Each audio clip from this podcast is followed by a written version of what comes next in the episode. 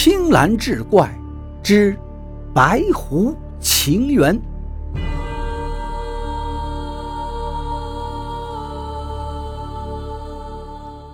姑娘时常和毕宜安下棋，毕宜安却总是输。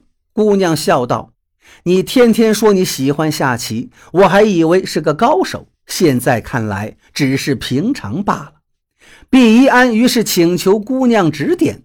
姑娘道：“棋艺在于自己领会，我怎能帮你长进呢？早晚慢慢的熏染，或许能有变化。”如此过了几个月。毕宜安觉得自己稍微有了一些进步，姑娘试着和他又下了一盘，却笑道：“你还是没有长进呀。”毕宜安和过去的棋友下棋，那些人发现他的棋路不同了，都感到很奇怪。毕宜安为人坦率，心里不藏事儿，就稍微泄露了一点秘密。姑娘知道后，很是责备。无怪乎我们的姐妹都不愿结交轻狂的书生。我一次又一次的嘱咐于你，叫你谨守秘密，你还是给泄露了，便很生气的往外要走。毕一安急忙承认错误，他这才稍微消了一点气。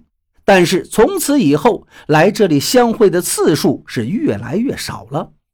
转眼过了一年多，一天晚上，姑娘来了。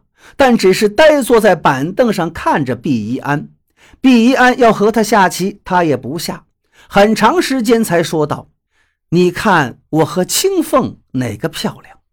毕一安道：“你比青凤还漂亮些。”姑娘道：“我很惭愧，我没有清风漂亮，但是蒲先生和你是文字之交，请你麻烦他为我写一篇小传吧。”千年以后，未必还有像你这样喜爱狐仙的人了。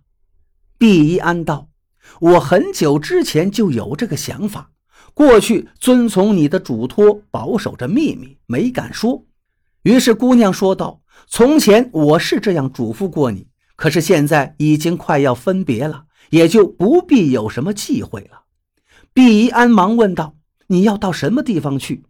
姑娘道。我和四妹妹被王母娘娘唤去做花鸟使，再也不能来了。从前我有一个姐姐，和你家的一个叔伯哥哥很是要好，临别的时候已经生了两个孩子。我和你幸好还没有孩子的累赘。毕一安请他临别之前留下几句话。